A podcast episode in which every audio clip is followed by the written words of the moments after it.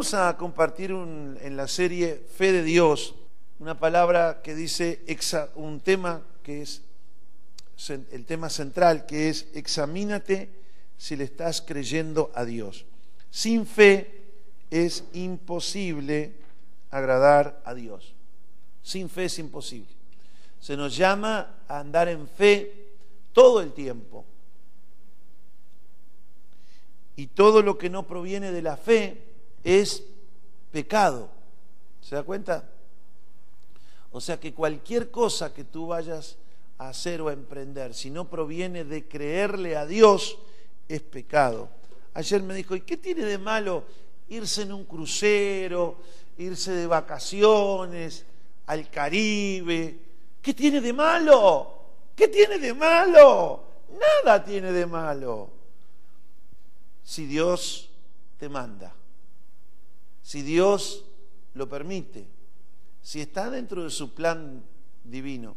Tengo un, un, primo muy querido que antes de la pandemia él tenía un pasaje al exterior por sus temas y, hace unas semanas atrás este, la agencia le dijo, mire, eh, su pasaje que, que, estaba, quedó abierto por el tema de la pandemia, que usted no lo usó, eh, la compañía resolvió que tiene hasta de aquí a 15 días para usarlo y si no lo pierde. Bueno, pero todavía no podemos salir, ¿quién quiere salir con las cosas como están? No, no, no, lo pierde. Entonces me decía, ah, salir, ir, bueno, va, va, va, no, bueno. tanto anduvo ahí este, que un amigo también iba, que le pasaba lo mismo, y dice, bueno, vamos a tomarnos una, las vacaciones en el trabajo, la licencia, y vamos.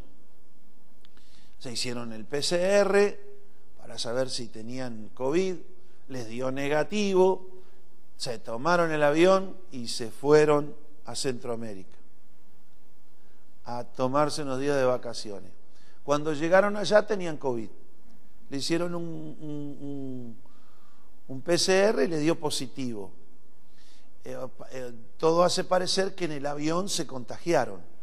¿Mm? Usted sabe que en el avión todo gira ahí adentro, se recicla el, Hay ciertos filtros y cosas, pero los virus, si alguien respira virus, el virus los visita a todos, los que van en el avión. Este, y se pasaron 14 días, las 14 días de vacaciones, metidos en un hotel, haciendo cuarentena. ¿Mm? Entonces, ¿tiene algo de malo ir a las vacaciones, ir al Caribe? No tiene nada de malo. Pero si Dios no, no está dentro de su plan agradable y perfecto, y probablemente probablemente no sea lo mejor. Alguno dirá, bueno, pero hay otros que, ni creen en Dios y hacen lo que se les cantan y disfrutan y les pasa bien. Sí, pero tú no eres uno más del montón, tú eres su hijo. Hay muchos hijos por ahí que van y hacen y deshacen, hacen lo que quieren, pero no es tu hijo. A tu hijo tú le marcas el camino. Y lo mismo le pasa al Señor. Entonces, andar en fe significa andar en obediencia a Dios. Andar en fe es creer a lo que Dios dice y actuar en consecuencia. Es obediencia en acción la fe. Y si yo no ando así a diario, no agrado a Dios. No agrado a Dios. Sin esa fe es imposible agradar a Dios. Imagínense para las cosas simples de la vida, ¿qué no será para las grandes decisiones? Porque hay decisiones que se toman muy sencillo. Bueno, vamos a casarnos, vamos a casarnos. ¿Sabes lo que significa eso? Significa una decisión demasiado importante.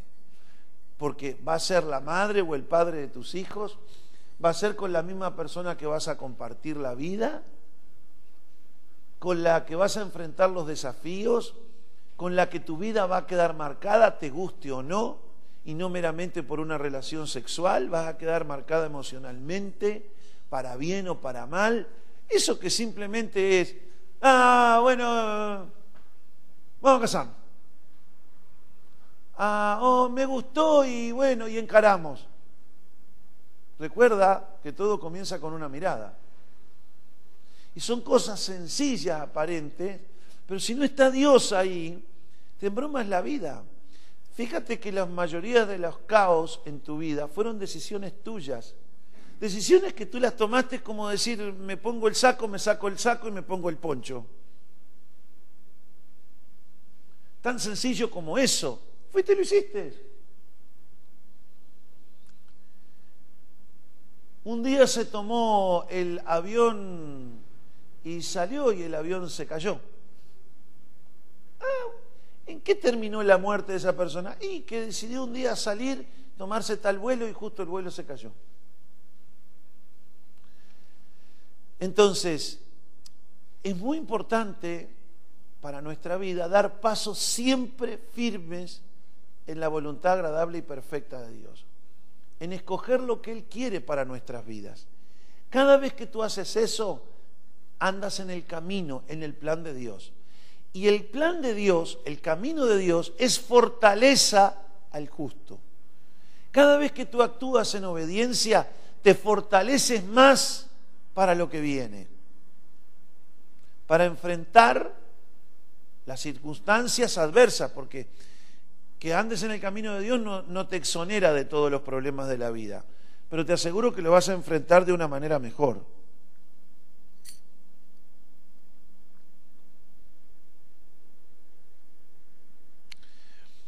El pasaje hoy está en 2 de Corintios 13:5.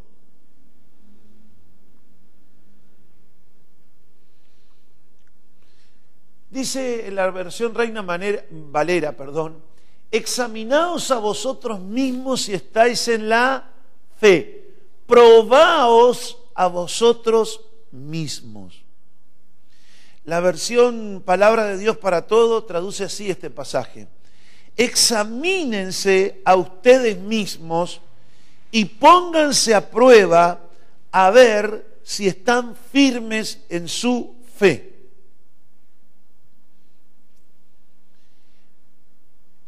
Nuestra fe es de alguna manera la suma de todas nuestras creencias en la palabra de Dios, en el Evangelio. Fe es creerle a Dios acerca de cualquier asunto que Dios dice en su palabra, que son muchos, muy variados y abarcan todos los aspectos de la vida. Mi fe es creerle a Dios acerca del futuro. Va a venir una gran tribulación. Va a venir juicio sobre la humanidad. Va a establecerse el gobierno mundial de Jesucristo sobre la tierra desde Jerusalén. Van a haber mil años de paz. ¿Por qué usted lo asume con tanta? Esa es mi fe, esa es mi convicción. ¿De dónde viene eso? Viene de Dios. Escuché a Dios en su palabra decirme eso y yo le creo. Y eso condiciona mi vida, mi conducta, la ética, mi moral. Todo mi ser está condicionado por eso.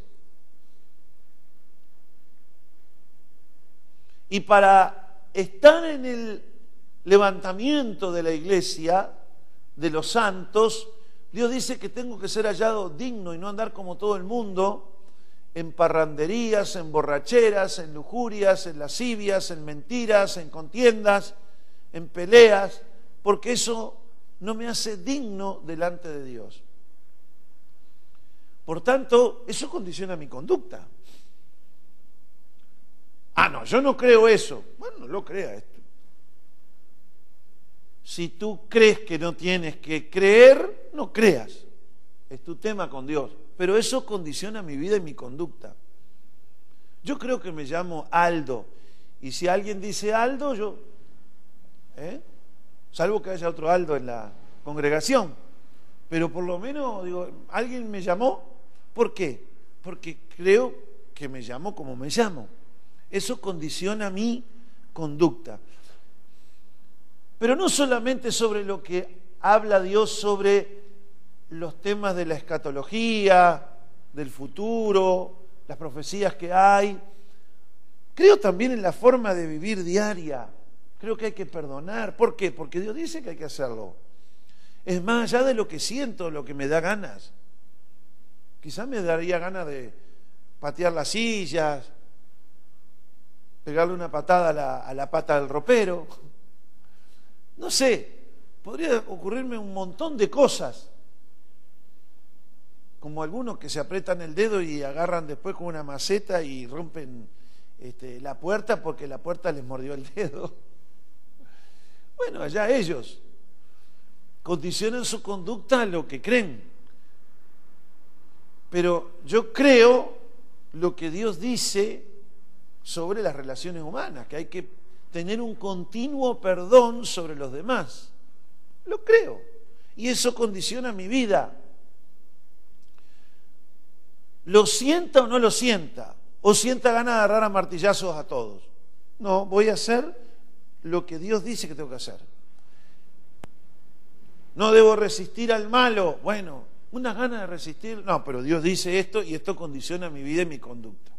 O sea que es muy importante lo que uno cree en la vida, porque si uno no le cree a Dios, alguna otra cosa cree, que no es Dios. Creerle a Dios en todos los asuntos, eso forma parte de nuestra fe. El conjunto de mis creencias, mi fe, está basado y fundamentado en lo que la palabra de Dios dice. Ahora, cada vez que yo inicio algo, reacciono ante algo o emprendo algo que no está basado en ese sistema de creencias, es pecado. es pecado, me zafa de la voluntad de Dios, me hace desbarrancarme de la voluntad de Dios, derrapo y tarde o temprano voy a empezar a dar vueltas. Tarde o temprano voy a tener los efectos secundarios de la desobediencia que son totalmente negativos. Entonces yo tengo que examinarme si estoy en la fe. Así como las, las, eh, las mujeres, la, medicina, la ciencia les enseña a examinarse, si tienen bulto, tóquese aquí, si tiene, tiene bulto, tóquese allá, fíjese. Todas esas cosas, esos autoexámenes son para saber si estoy sano, si ustedes están sanas. También si le sale un bulto a un varón, por favor, examínese y vaya y hágase hacer una ecografía o un análisis de sangre a ver si no es un ganglio inflamado. Pero el autoexamen es muy importante, tanto en la salud física como en la salud espiritual. Y acá Pablo dice eso, examínense si están en la fe. Si, examínense si sus decisiones, actuaciones, carácter se basa en la fe o en alguna otra cosa.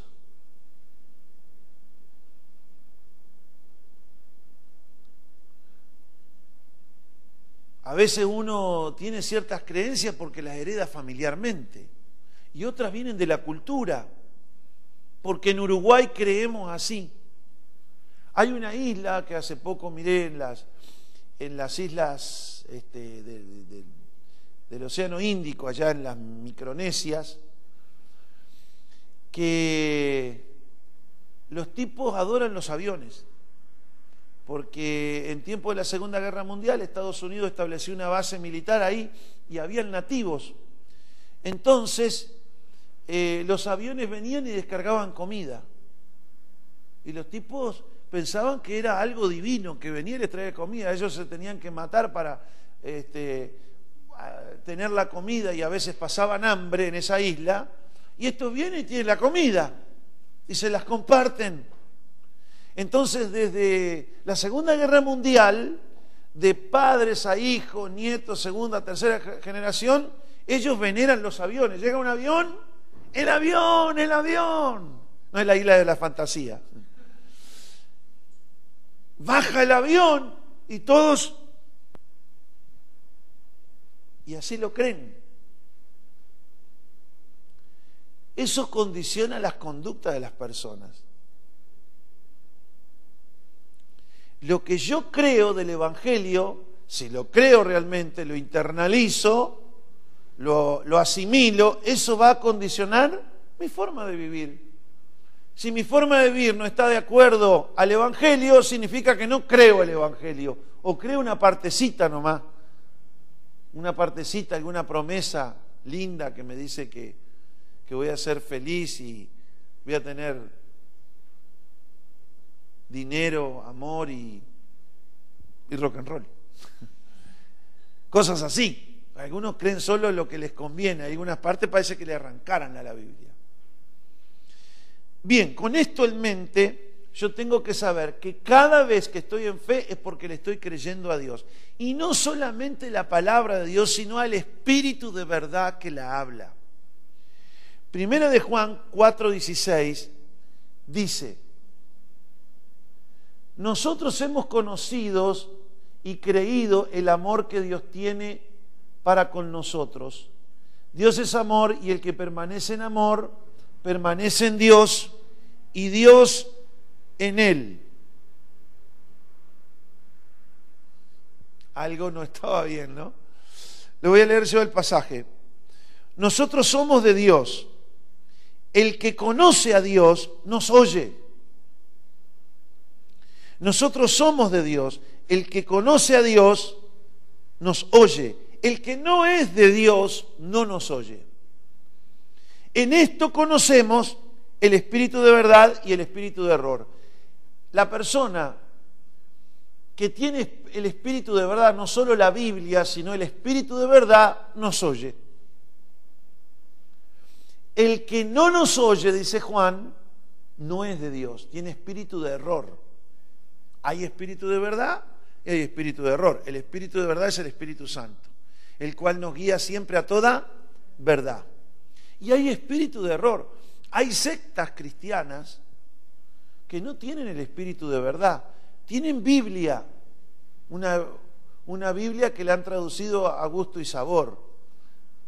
La han adaptado a su, a su secta, a su doctrina sectaria. Hay otros que en nombre de Dios y de la Biblia han matado, han hecho las cruzadas, las famosas cruzadas de la Edad Media, han matado, han asesinado, y todo eso en nombre de la cruz, los caballeros de la cruz.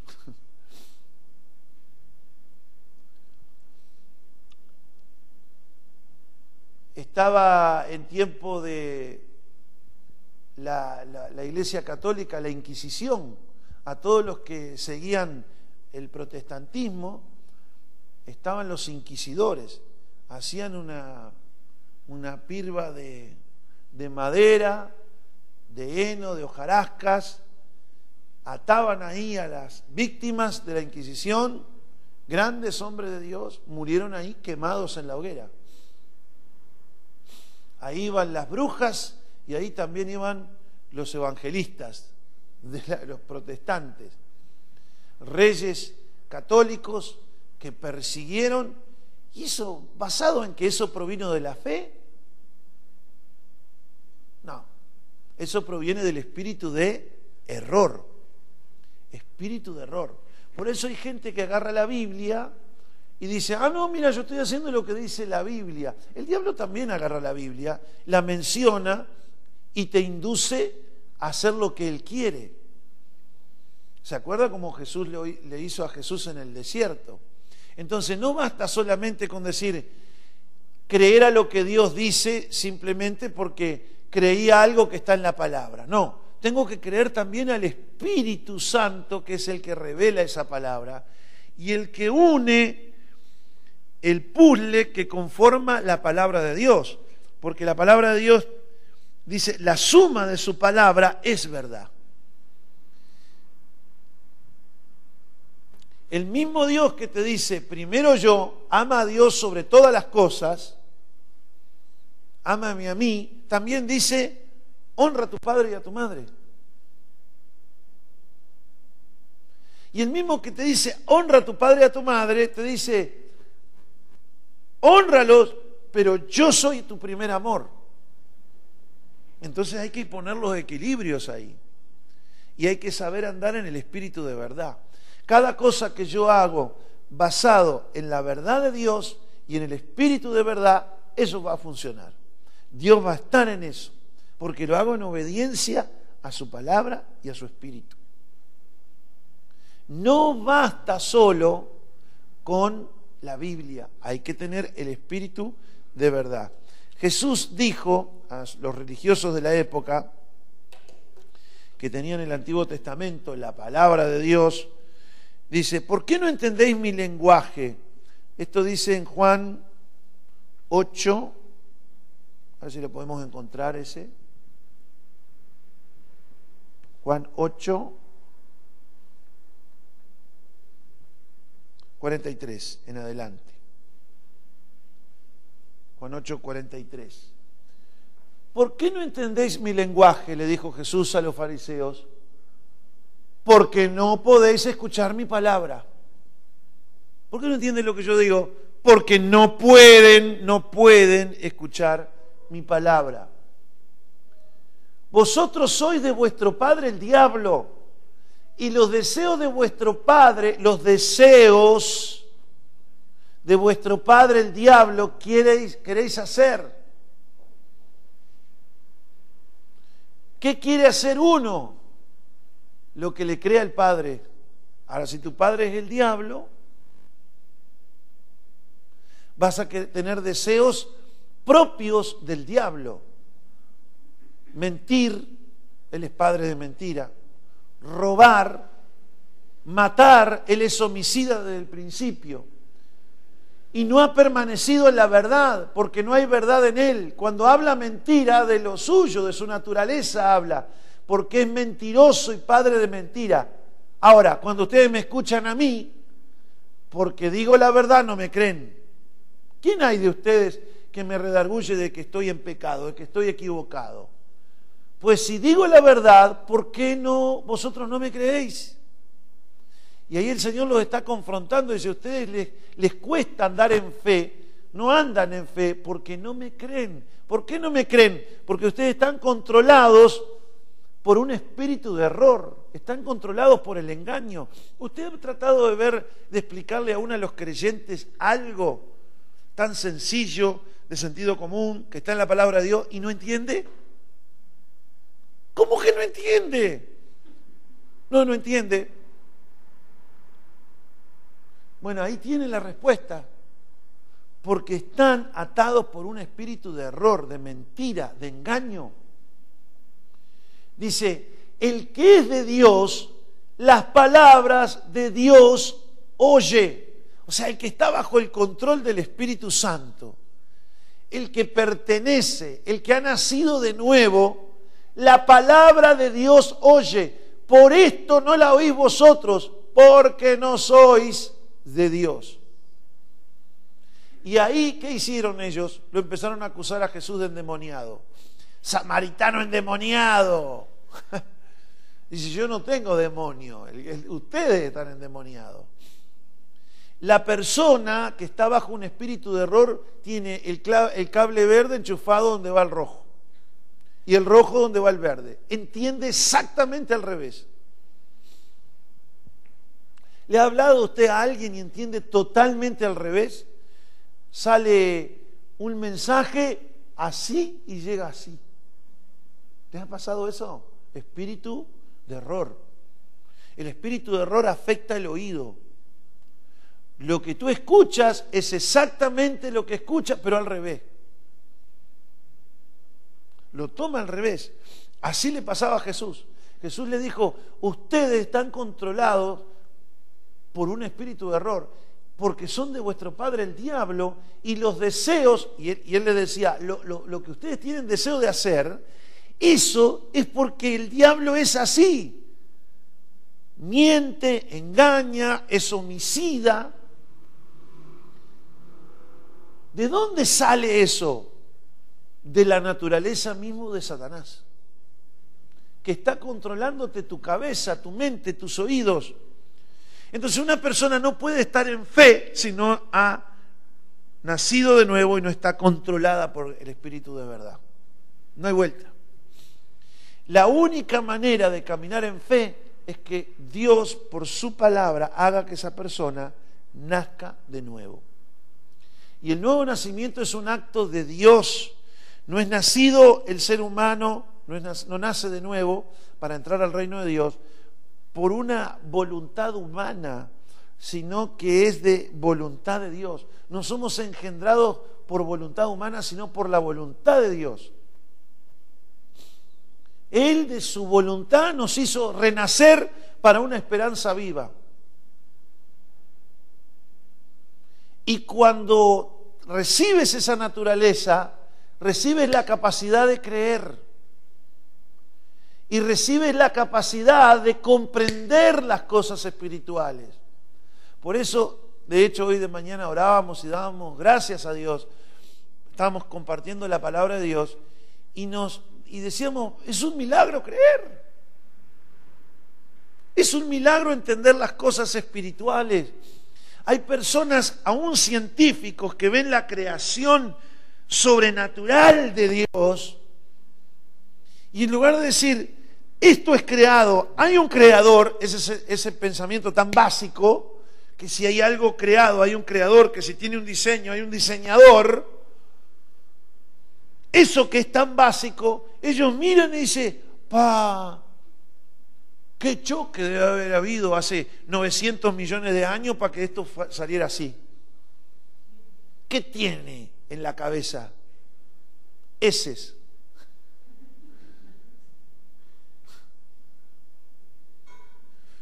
No, es que está ciego, no ve.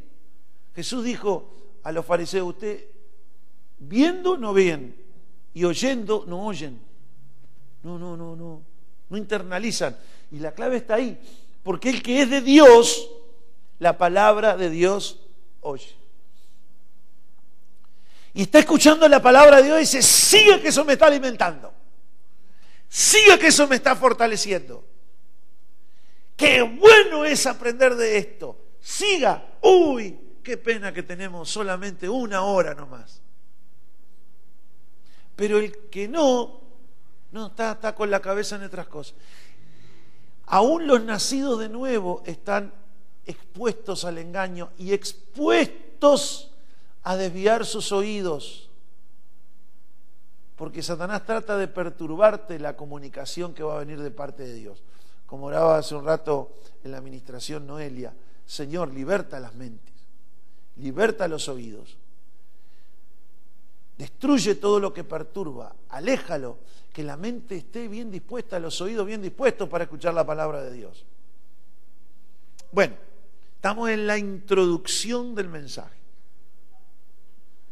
No se me asuste.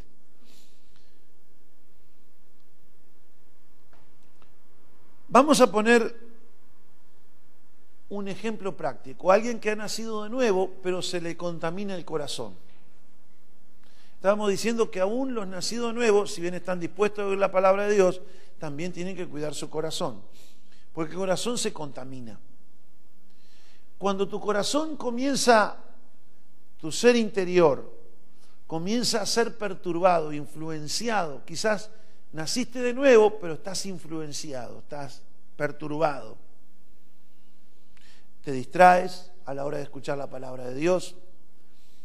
Otra cosa que ocurre es que sientes como desgano de escuchar la palabra de Dios. Y eso te debilita espiritualmente y el diablo dice un pasito más. Entonces tenemos nacidos de nuevo que están oprimidos. Y muchas veces en esa opresión pecan, toman decisiones fuera de la voluntad de Dios. Y Satanás comienza en un proceso de esclavitud, porque el que practica el pecado, esclavo es del pecado. Tus necesidades ya no las buscas satisfacer en Dios, sino de la manera que tú mejor te las arreglas. Y ahí Satanás empieza a actuar y te prende, te tira la carnada, porque Él viene al área donde tú eres débil. ¿Cuál área eres débil? La que no controla a Dios. la que tú le das lugar al diablo. Esa es tu área débil. Y viene ahí y tira la caña, tira la carnada y te agarra.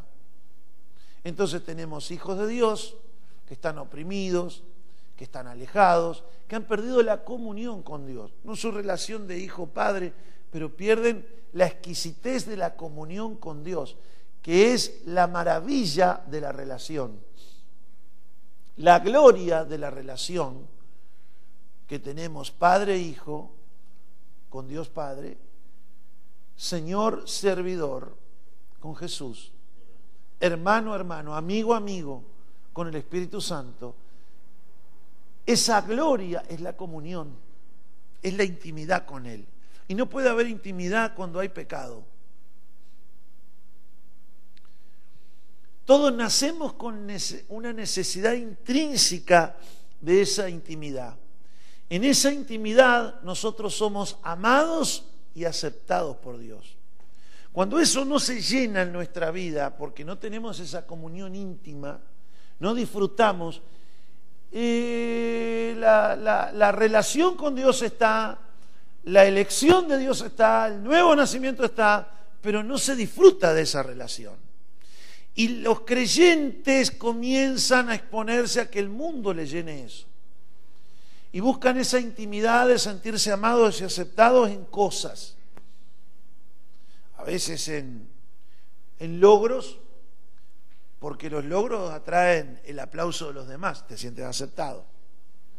Porque hay gente que cuando a ti te va más o menos bien, se acercan al lado tuyo para ver qué te pueden, a ver si algo les salpica de lo que tú tienes, a ver qué pueden recibir.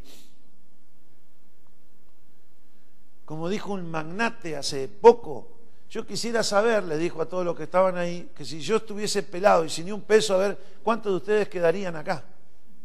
Se lo dijo. No le digo quién fue, pero fue uno muy conocido.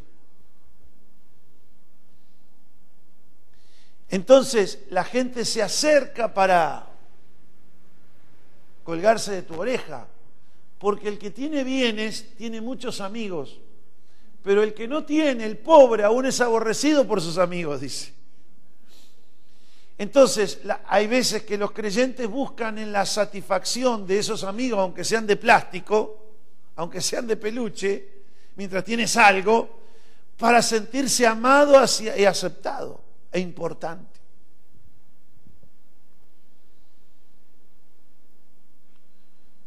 Cuando no se suple esa intimidad espiritual, en la relación y en la comunión íntima con el Espíritu Santo, entonces buscamos en los logros, en los éxitos, y nos afanamos por eso, para el reconocimiento, para sentirnos amados y aceptados. Otros en la intimidad sexual, porque creen que en la intimidad tienen esa intimidad que por lo menos por en ese momento se sienten amados o amadas y aceptadas. Entonces fornican, adulteran y el diablo está con la caña y dándoles oportunidades. No, viejo, lo que tú necesitas es, mucho amor y aceptación. Eso de que no es tu mujer o no es tu marido, ese, ese. Y bueno, Dios sabe que ya no estás enamorado de tu marido o de tu esposa. Dios conoce. Si no tienes intimidad con Dios, no te satisface nadie. O si se te satisface es el pecado, el, el placer temporal del pecado. Pero eso a la corta, a la mediano y a largo plazo te hunde en la desesperación. Entonces, esa intimidad se da solamente cuando tenemos comunión con Él, nos humillamos ante Él, nos rendimos y buscamos esa intimidad diariamente. Donde ya no soy yo, es Él el mí. Donde, como dijo hace algunos días mi querido Fede, dijo, es como cuando Dios te absorbe a ti y tú eres absorbido por Dios. Y tú absorbes de Dios y Dios te absorbe a ti y somos uno. La comunión íntima del Señor es con los que le temen y a ellos se les revela. Les revela el pacto que tiene con ellos y las cosas que va a hacer con ellos. ¿Y quién es el que le teme? El temor de Jehová es aborrecer el mal. Por tanto, Dios no tiene intimidad si no hay limpieza, si no hay pureza de corazón. No hay áreas controladas por el demonio, por el espíritu de error. Por eso es tan importante el arrepentimiento para tener intimidad con Dios. Lo primero que yo voy a la presencia de Dios, le alabo, pongo primero sus, sus intereses del reino sobre mi nación, sobre mi ciudad, sobre la iglesia, y después perdona mis pecados. Señor, límpiame de todo pecado.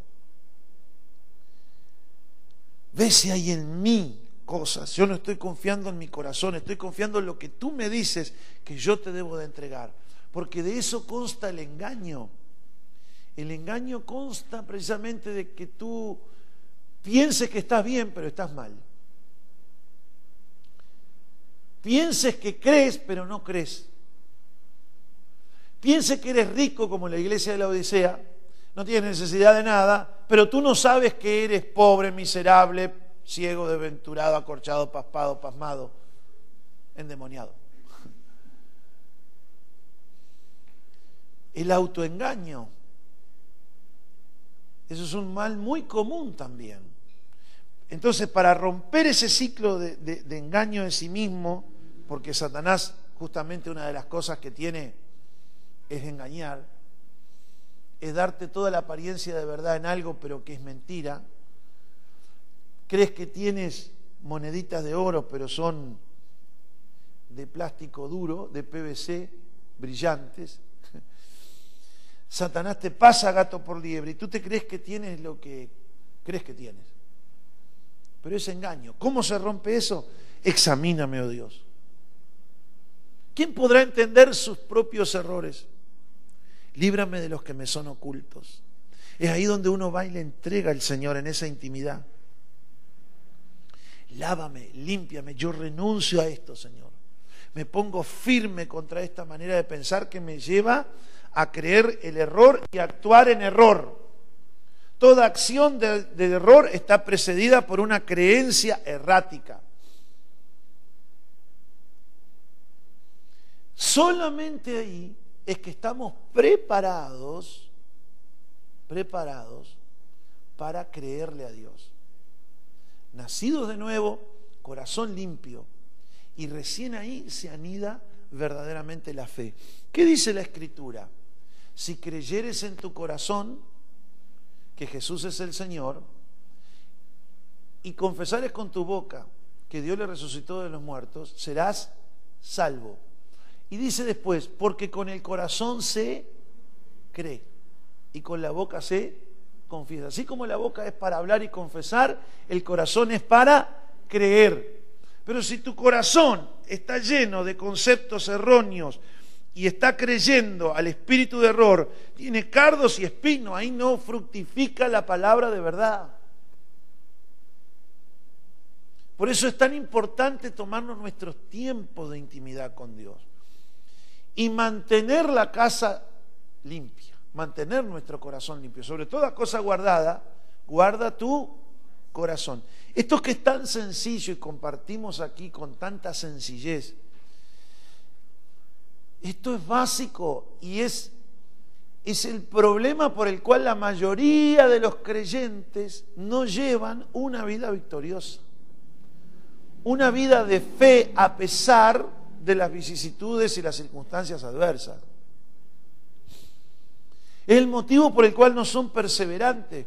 Es el motivo por el cual no se desarrolla el plan de Dios en ellos.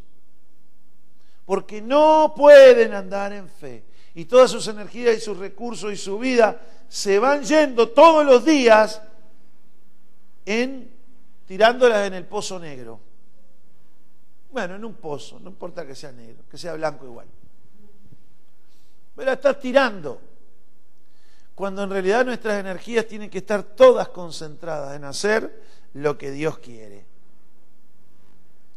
Después que está la fe presente, y eso condiciona tu vida y tu conducta, ahí tú ves cómo tú reaccionas. El autoexamen. Estás ansioso, la mente ansiosa, preocupada, siempre pensando en lo mismo. Eso es una evidencia de que no estás creyendo al Espíritu de verdad. El que crea al Espíritu de verdad está hablando de la solución que Dios va a dar, de la promesa que Dios le dio. Como cuando Ana le creyó a Dios, ya no estuvo más triste, ya recibió una palabra de Dios, que Dios le concedía un hijo, le concedió su petición y ya no estuvo más triste, dice la Biblia. Y se marchó. Y a su hijo le llamó Samuel. Así de sencillo. ¿Cómo está tu lengua? ¿Cómo está tu boca? ¿Qué habla tu boca? Un montón de cosas que, que mejor ni repetir por el amor de Dios. Eso no es fe. Eso es feo.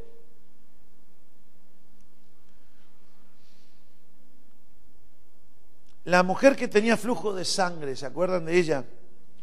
Tenía un, una hemorragia continua, había gastado todo lo que tenía, había ido a los médicos, nada habían podido hacer por ella.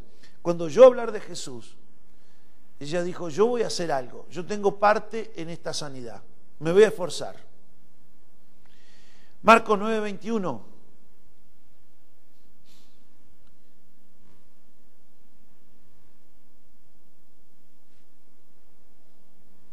Ay Jesús.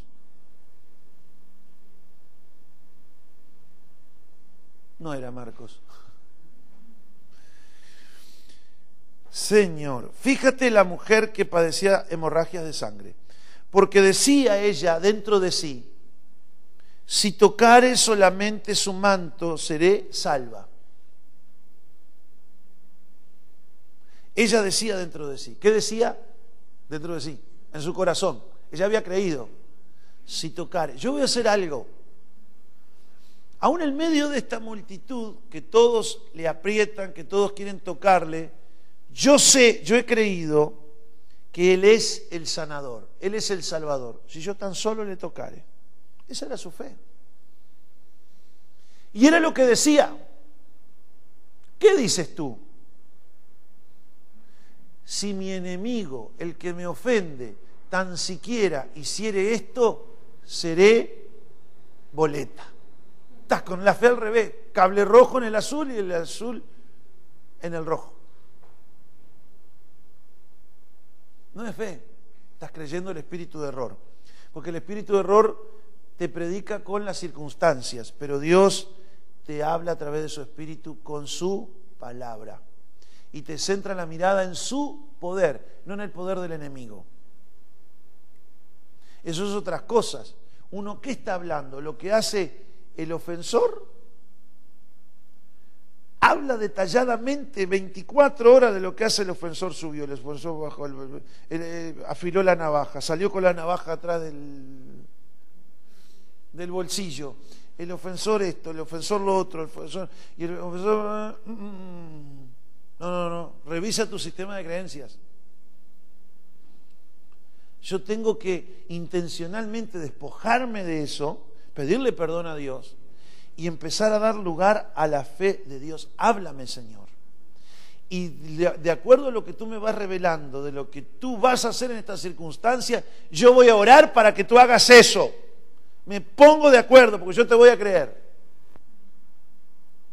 Y todo lo que tú pidas en oración, basado en aquello que se te ha revelado que Dios va a hacer, eso te vendrá. Si no oras, no vendrá. Si no crees, tampoco vendrá. Quizás el mal que temes, como Job, lo que temí, eso es lo que me sobrevino. ¿Cómo es tu ruego? ¿Es una oración de fe? Porque Dios te habló, tú estás orando en fe, con convicción, la oración de fe, o es un ruego atribulado. Lucas 8:26. Vamos a ver cómo es. el reino del revés. Lucas 8, 26.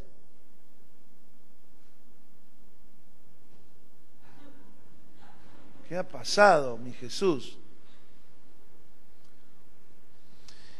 Dice, estaban las, las, este, las, las olas del viento golpeando contra la barca. Ustedes recuerdan ese pasaje muy conocido.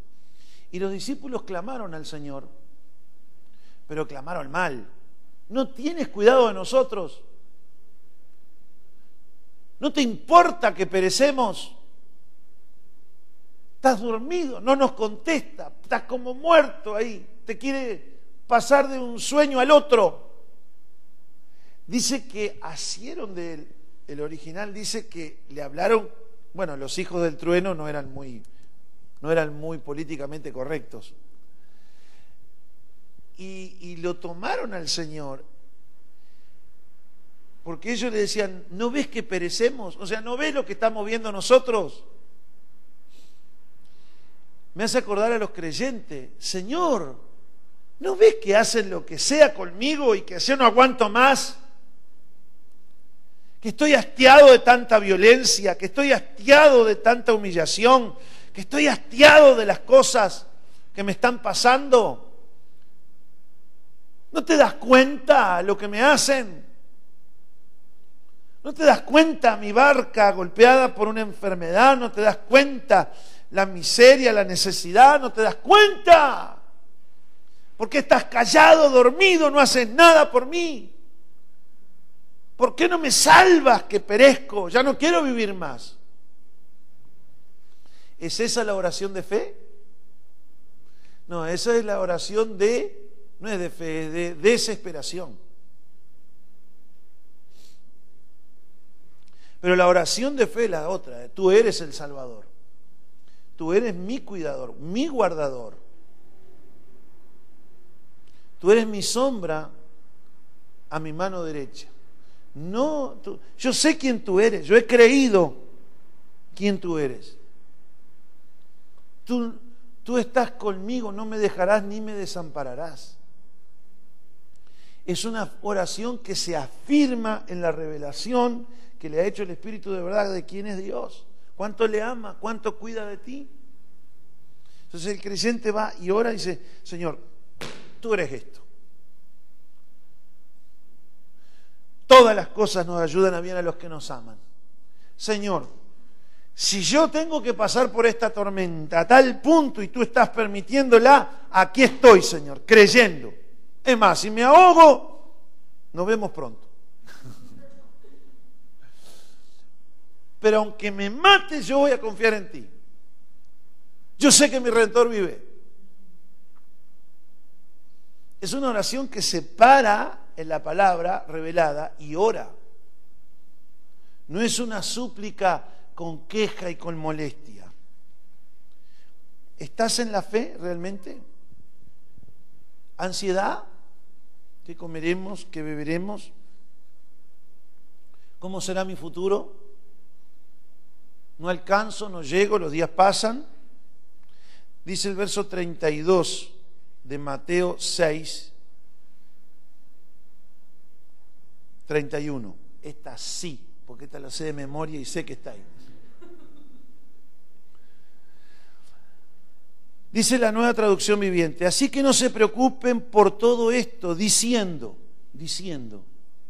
No se preocupen diciendo. No te dice, no os afanéis pues diciendo. ¿Vieron que la boca dice lo que cree el corazón? De lo que abunda en el corazón, habla la boca. Lo que tú crees en tu corazón, tú lo dices. Y te dice, no se preocupen por todo esto diciendo qué comeremos, qué beberemos, qué ropa nos pondremos. Esas cosas, dice la nueva traducción viviente, dice, esas cosas dominan el pensamiento de los incrédulos. Dominan el pensamiento de los incrédulos. Porque el, incrédulo no cree que Dios proveerá, no cree que Dios suplirá.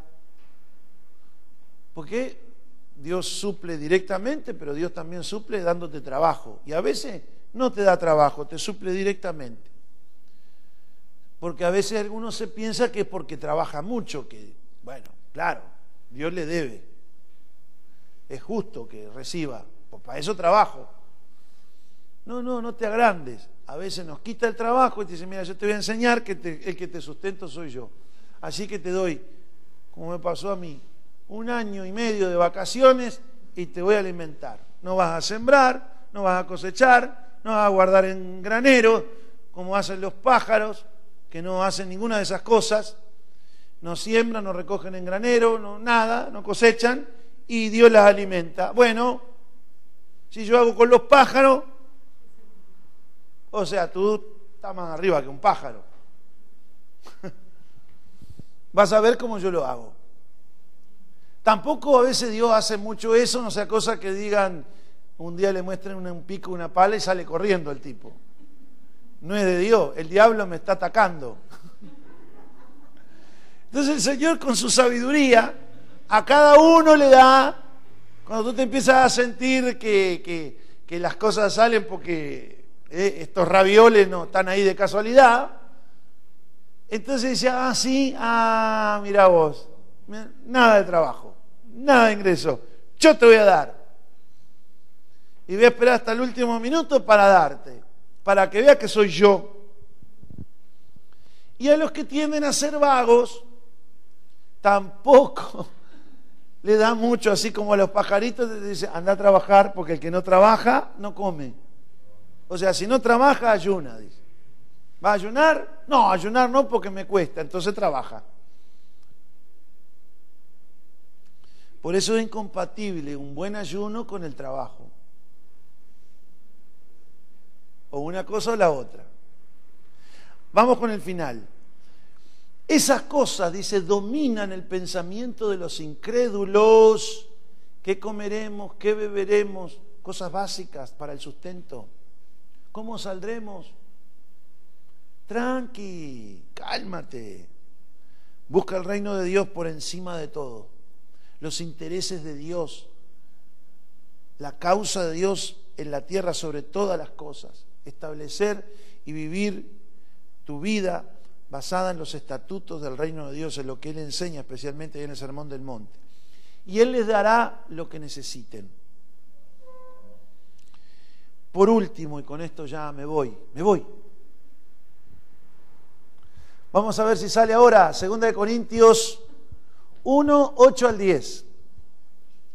Aquí hay una evidencia que yo reconozco que a mí me ha pasado mucho. Soy culpable, Dios me perdonó y ahora trato de que a usted no le pase.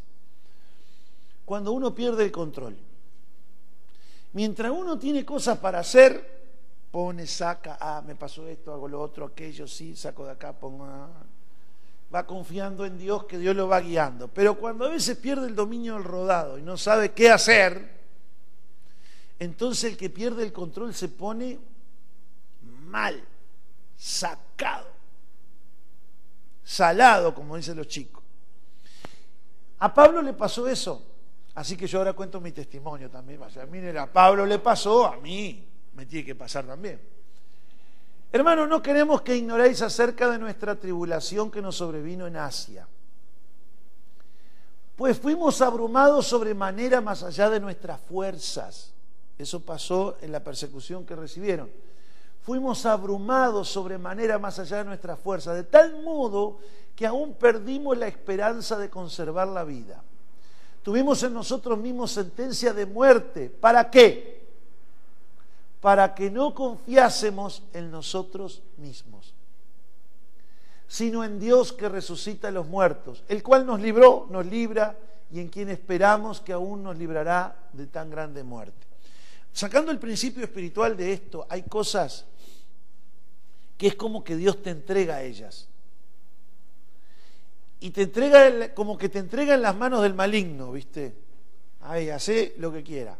Lo voy a matar, está bien, mátalo. Y cuando ya tenemos sentencia de muerte, resulta que dice, bueno, está, ya, me entregué, no puedo hacer nada, no puedo hablar con el, con el jefe de policía, con el alcalde, con el presidente, no, puedo, no, no tengo amigos, que me puedan salvar, ya está, ya está, ya está. Armo las valijas y adiós mundo cruel. Pero cuando perdió la confianza, que ya no podía por sí mismo, perdió todo el control, dice, para que no confiásemos en nosotros mismos, sino en Dios. Eso es un trato de nuestra fe. Cuando perdemos totalmente el control de las cosas. Porque mientras nosotros podemos hacer, imponer, mandar, y es como decir, bueno, Dios me está ayudando, Dios me va a ayudar, confío en Dios y está bien que Dios te puede estar guiando y ayudando, todo, bien. Pero hay veces que no pasa nada de eso y ya no tienes cómo solucionar la cosa. Bueno, este hijo ya no sé qué hacer con él, ya está. Solo me queda confiar en Dios. Este ya le hablé, ya le oré, ya le ungí, ya le, di un boleo, todo le hice. No cambia, se pierde. Bueno, Señor, ahora me queda confiar en ti. Cuando yo ya no puedo hacer nada, Dios me enseña a que Él todavía puede hacer, y puede hacer mucho. Cuando a mí se me terminaron los recursos, recién comienzan a actuar los de Dios. Mire lo que dice la nueva traducción viviente. Amados hermanos, pensamos que tienen que estar al tanto de las dificultades que hemos atravesado en la provincia de Asia. Fuimos oprimidos, fuimos agobiados, más allá de nuestra capacidad de aguantar. ¿Hay alguien que está pasando por esto? Oprimido, agobiado, más allá de lo que pueda aguantar por la aflicción, por la persecución que está recibiendo. De hecho, esperábamos morir, pero como resultado, que ya no podíamos hacer nada, dejamos de confiar en lo que nosotros podíamos hacer y aprendimos a confiar solo en Dios que resucita a los muertos. Y efectivamente, lo que sucedió fue eso. Él nos rescató de ese peligro mortal y ahora entiendo que volverá a hacerlo de nuevo. Hemos depositado ahora nuestra confianza en Dios entonces Él seguirá rescatándonos. ¿Alguien entendió? Examínate si estás en fe. ¿Cómo estás cuando estás oprimido, agobiado?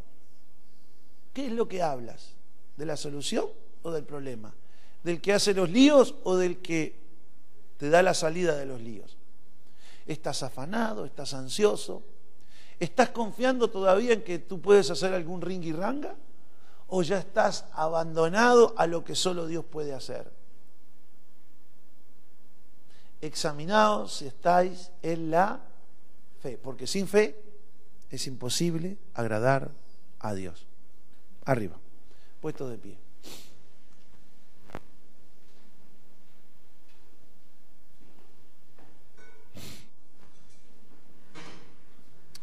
Te adoramos Dios.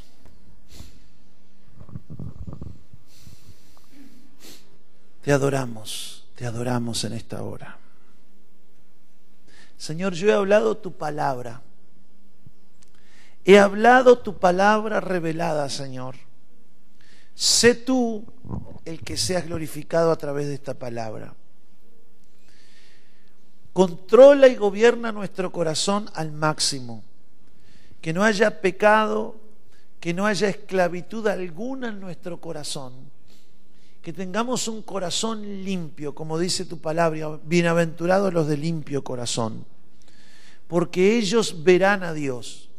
Y en otro lugar dice que si creyeres de todo corazón, verás la gloria de Dios. Amado Señor, un corazón limpio, santo, libre de rencores, libre de afanes y ansiedades, libre de cardos y espinos, libre de, pedregales. Un corazón del 60 y del ciento por uno para que tu fe fructifique al máximo. Tu palabra de verdad de mucho fruto en nosotros. Tanto aquí o los que nos escuchan a través de la radio. Dios mío, bendíceles Bendíceles, bendíceles, bendíceles, te lo ruego. Dios mío, a fructificar esta palabra. Señor, si alguien ha venido aquí oprimido, angustiado, que se vaya consolado, preparado Dios, porque después que salga del umbral de esta puerta, tendrá que poner en práctica su fe. Va a ser probado a volver a actuar como siempre. El diablo se va a hacer el desentendido y va a llevar a las personas como si no escucharon esta palabra. Pero ellos escucharon tu palabra y van a actuar conforme a ella. En el nombre de Jesús. Gracias Padre, gracias Hijo. Al actuar conforme a ella te agradarán, te bendecirán y verán la gloria tuya. Como Pablo aprenderán, Señor, a vivir ya confiados en ti y no en sí mismo. Bendigo a mis hermanos, Señor. Los envío en paz a sus hogares, perdonados, bendecidos. Señor, consolados. A tus brazos los encomiendo, Señor. En el bendito nombre de Jesús. Amén. Amén. Que Dios les bendiga.